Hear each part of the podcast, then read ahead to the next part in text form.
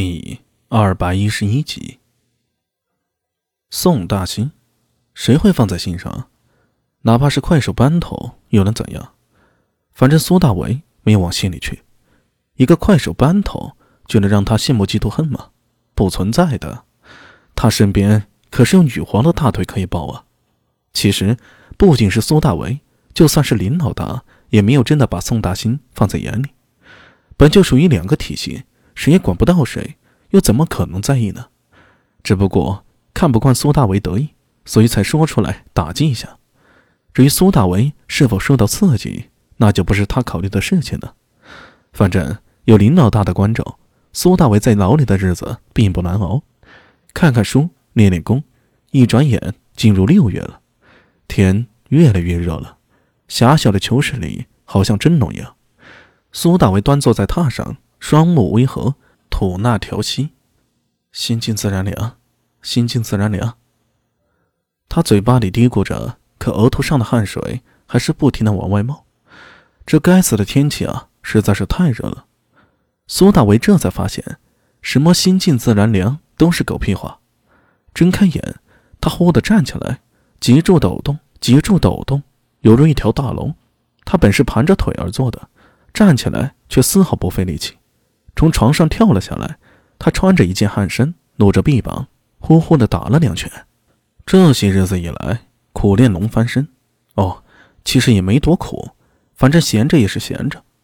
苏大为龙翻身已经练到第三转了，他能够感受到他那根脊柱啊，如今仿佛有了生命一样，越发的强韧。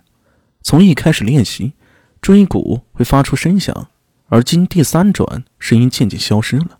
也不知道后面会变成什么样子，反正他的力气也越来越大，他的体型依旧消瘦，和之前没有什么变化，不过气质改变了不少，越发挺拔，英气勃勃。苏大为对这种气质上的变化感受不多，但是林老大还是发现了，所以每当苏大为在囚室里扭来扭去的时候，他都会让人不要去打扰苏大为，他有种预感。苏大伟在长安狱的日子不会太久了。练完一趟龙翻身，苏大伟坐在床榻上，顺手拿起那本《百鬼夜行录》，百无聊赖的翻开。这是一本手绘本，每页有四幅图，上面有文字标注，只是字有点小。《百鬼夜行录》可不仅仅是只记录了一百种诡异，而是九百九十九种诡异。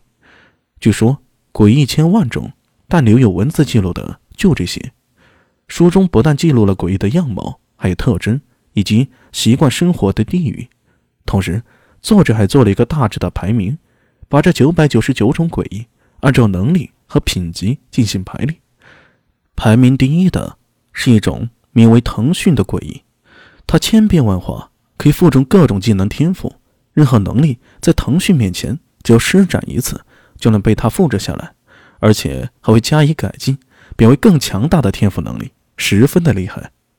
不过没有人见过腾讯。排名第二者名为鬼，没错，就是一个字“鬼”。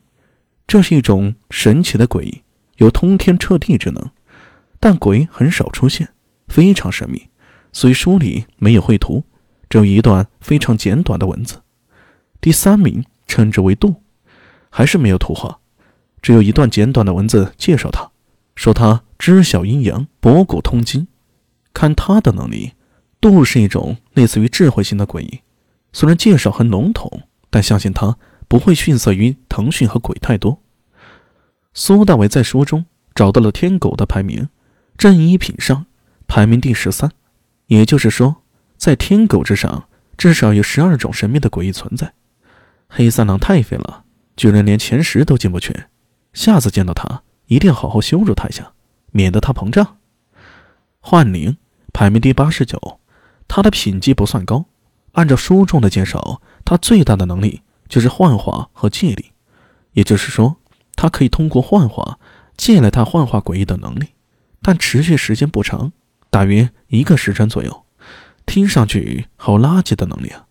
可换一种思路，如果他幻化的那种是排名前十的诡异，岂不是可以借助他们的力量，一个时辰足以摧毁一座城市了？